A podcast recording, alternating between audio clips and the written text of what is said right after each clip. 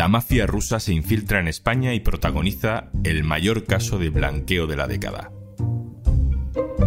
La red involucra a magnates del petróleo, a bandas criminales y salpica en Valencia a funcionarios y a políticos del PP. Una extraña decisión judicial puede provocar que todo quede impune. Soy Juan Luis Sánchez. Hoy en un tema al día, la pirámide de la mafia rusa en Valencia.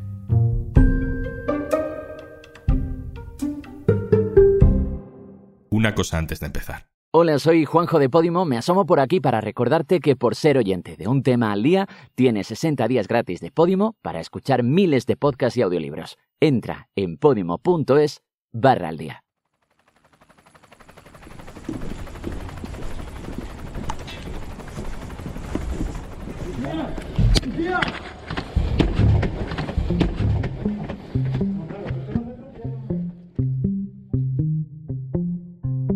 Alicante 2020. Helicópteros, una decena de agentes protegidos y armados hasta las cejas, patada en la puerta. En 18 registros aparecieron armas, diamantes, coches de lujo, 300.000 euros en efectivo y documentos que ayudaron a destapar la mayor operación internacional de lavado de dinero que hemos tenido en España en una década camiones llenos de billetes procedentes de actividades ilegales en otros países llegaban a nuestro litoral tan turístico y atractivo para buscar la mejor manera de hacerse pasar por dinero legítimo. Solo en España hay más de 40 personas investigadas y hay una decisión judicial muy extraña, un error, se dice, que puede dejarlas a todas en libertad. Lucas Marco, periodista del diario.es en la comunidad valenciana, lleva años detrás de esta historia. Hola Lucas. Hola Juanlu, ¿qué tal?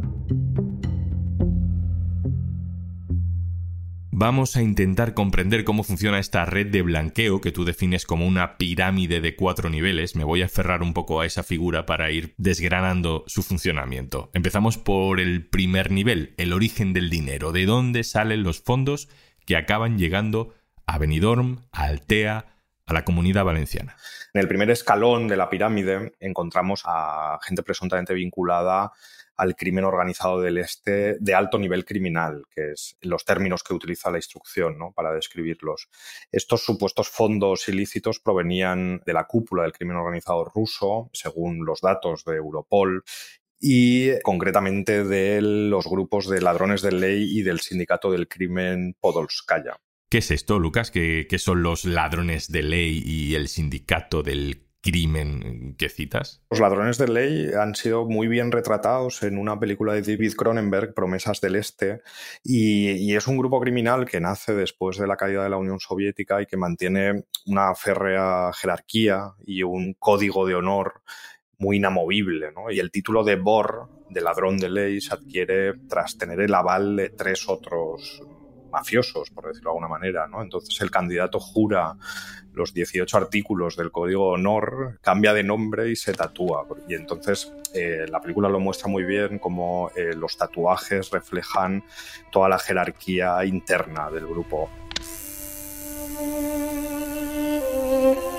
La especificidad es que este tipo de grupos, y no solo los ladrones de ley, sino cualquier otro fenómeno del crimen organizado cuando invierte sus capitales de cara a blanquearlos en otros países, como pueda ser España, lo hace mediante una fachada más presentable ¿no? entre la sociedad, a través de empresarios, de, gente, digamos, que no, no está tatuada. Y eso nos lleva al segundo nivel, esas empresas pantallas, tapaderas. ¿Cómo se concreta eso sobre el terreno en Valencia? ¿Qué pinta tiene la parte presentable de esta mafia? Sí, pues en esa segunda pirámide, ¿no? En la que entrarían pues presuntos blanqueadores y empresas pantalla, la instrucción situaba a una serie de investigados que ejecutaban operaciones de blanqueo de capital con los fondos ilícitos provenientes de, de estos empresarios, ¿no? Vinculados al crimen organizado y que serían captados como clientes, decía la jueza instructora, a sabiendas de la ilegalidad del, origen del dinero. Y de hecho, para mover ese dinero sin ser detectado, se habrían usado pues, desde empresas pantalla hasta testaferros o trasvase de fondos en efectivo, que es, digamos, los mecanismos clásicos del, del blanqueo de capitales. Llegamos al tercer nivel, los transportistas del dinero. Te he leído en el diario.es que, bueno, eh, había gente que se dedicaba a mover el dinero en efectivo. Sí, digamos que estos personajes del tercer nivel de la pirámide, siempre según las pesquisas policiales, era gente del terreno, ¿no? Gente de esta zona de la costa valenciana que básicamente se habrían dedicado a transportar esas cantidades de dinero en efectivo o incluso a efectuar labores de asesoramiento jurídico, fiscal o contable, ¿no? A los miembros de la presunta trama.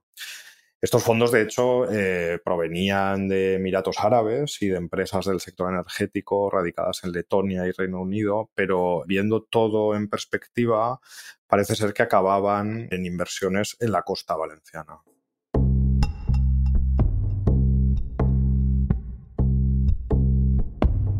Todas las mafias internacionales, Lucas, necesitan cómplices locales y en este caso hay un personaje que aparece a lo mejor en diferentes niveles de esta pirámide, Alexei Sirokov.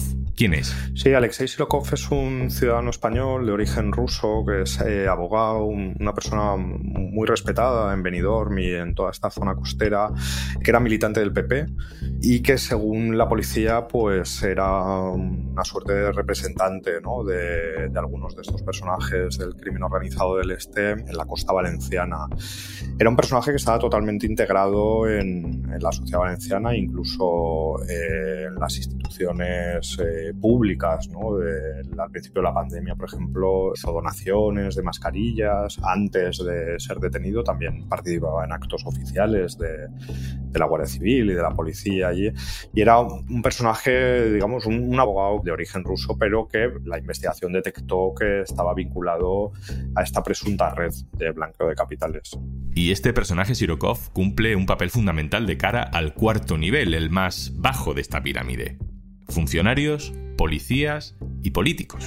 Bueno, el cuarto nivel ¿no? de esta pirámide afloraban funcionarios de las fuerzas y cuerpos de seguridad del Estado, tanto de la Guardia Civil como de Policía Nacional, que entre otras cosas pues habrían prestado labores ilegales de seguridad o de cobro de deudas e incluso habrían facilitado trámites, sobre todo en materia de extranjería, para los investigados de nacionalidad rusa, ¿no? asentados en la costa valenciana. Y claro, era un aspecto muy llamativo porque también hablaba un poco del nivel de penetración ¿no? del crimen organizado en instituciones públicas tan relevantes como las fuerzas y cuerpos de seguridad del Estado. Es cierto que eran unos funcionarios muy localizados, ¿no? pero también en puestos clave. Parece ser que pues, ahí hubo regalos, hubo, en fin, una serie de tejemanejes pues un poco inquietantes. Y luego, por otra parte, en la investigación también afloraron contactos a través de los pinchazos telefónicos primero con el concejal de seguridad del Ayuntamiento de Benidorm, que fue detenido en un primer momento, y luego con el expresidente del PP de Altea.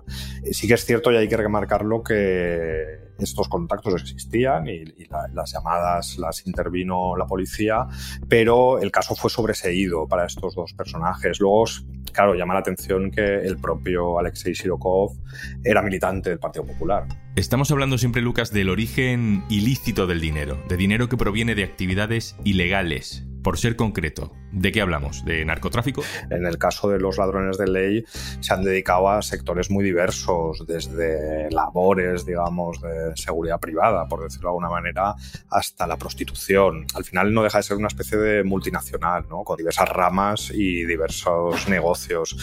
Hay que decir que en España hay dos periodistas que son Cruz Morcillo y Pablo Muñoz, que son de los mayores especialistas, que de hecho publicaron un libro, Palabra de Bor, las mafias rusas en España, hace ya más de una década, que explica perfectamente cómo están presentes en medio centenar de países en el mundo. Es decir, que tiene este aspecto ¿no? de, de multinacional del crimen muy marcado.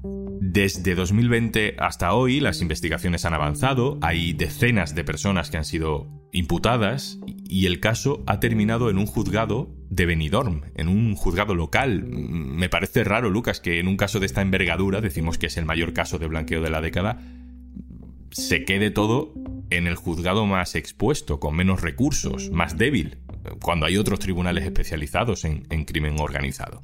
Sí que es cierto que en un momento dado la titular, la jueza instructora, intentó que esto se lo quedara a la Audiencia Nacional, que era algo que, en fin, suena lógico, ¿no? Porque el caso cumplía más o menos con las características de pues, crimen organizado, un fenómeno de blanqueo, dinero que viene del extranjero, pero al final se lo denegaron, ¿no?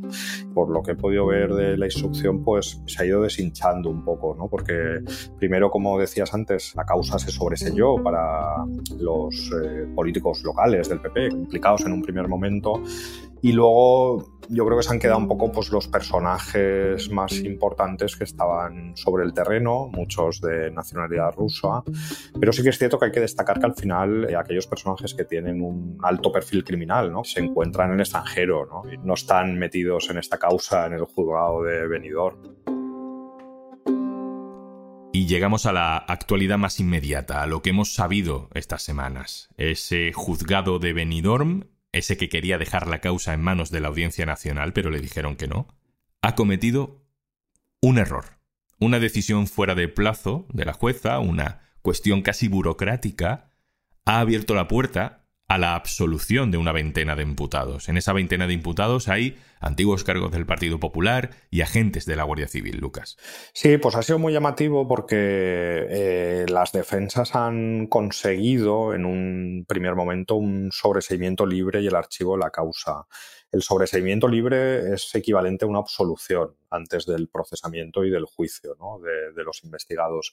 Ahí lo que pasó es que eh, la jueza no amplió el periodo de instrucción y tomó declaración al grueso de los investigados fuera de este periodo de instrucción. Entonces, claro, las defensas eh, recurrieron estas declaraciones y la Audiencia Provincial de Alicante estimó esos recursos, lo cual obligó a la jueza a sobreseer y archivar la causa para la gran mayoría de, los investigados, lo cual abocaba esta instrucción al fin. ¿no? Sí que es cierto que después, y lo hemos contado estos últimos días, la Fiscalía Anticorrupción ha interpuesto un recurso contra ese auto de la Audiencia Provincial de Alicante y digamos que ahora estamos a la espera de que la Audiencia Provincial de Alicante resuelva finalmente si estima ese recurso de anticorrupción o no. Digamos que el archivo de la causa se ha suspendido temporalmente, pero todo indica que no tiene demasiados visos de prosperar. Uno de los fiscales que está intentando que este caso no acabe enterrado es este. En 2016, la fiscal general del Estado, Consuelo Madrigal, envía un documento a mi jefe, entonces Antonio Salinas, según el cual había recibido información de que una persona había ordenado a matarme. Marzo de 2018, mi jefe me llama y me dice que esa misma persona ha ordenado a matarme de nuevo.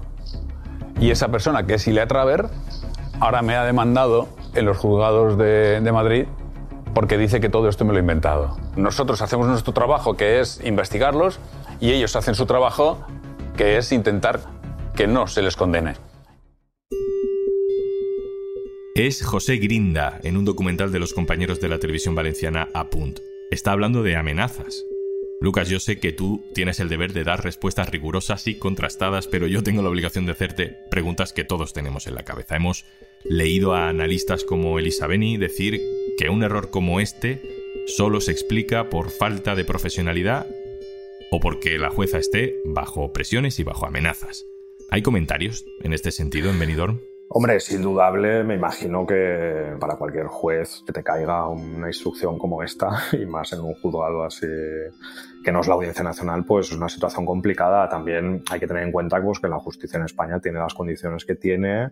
Somos el país con menos jueces por habitante de la Unión Europea, tiene los recursos que tiene, que son muy limitados, y tampoco hay que descartar un, un error, ¿no? un simple error. Sí que es llamativo, por otra parte, que claro, una investigación de siete años que se mantuvo en secreto, que tuvo asistencia operativa de Europol, más dos años de instrucción, pues acabe de esta manera, ¿no? Lucas Marco, compañero del diario.es en la comunidad valenciana, muchas gracias. Un abrazo. Gracias, un abrazo.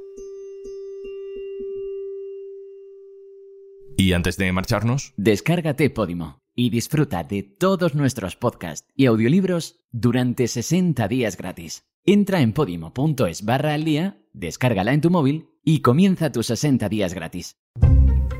Esto es un tema al día, el podcast del diario.es. Te puedes suscribir también a nuestra newsletter.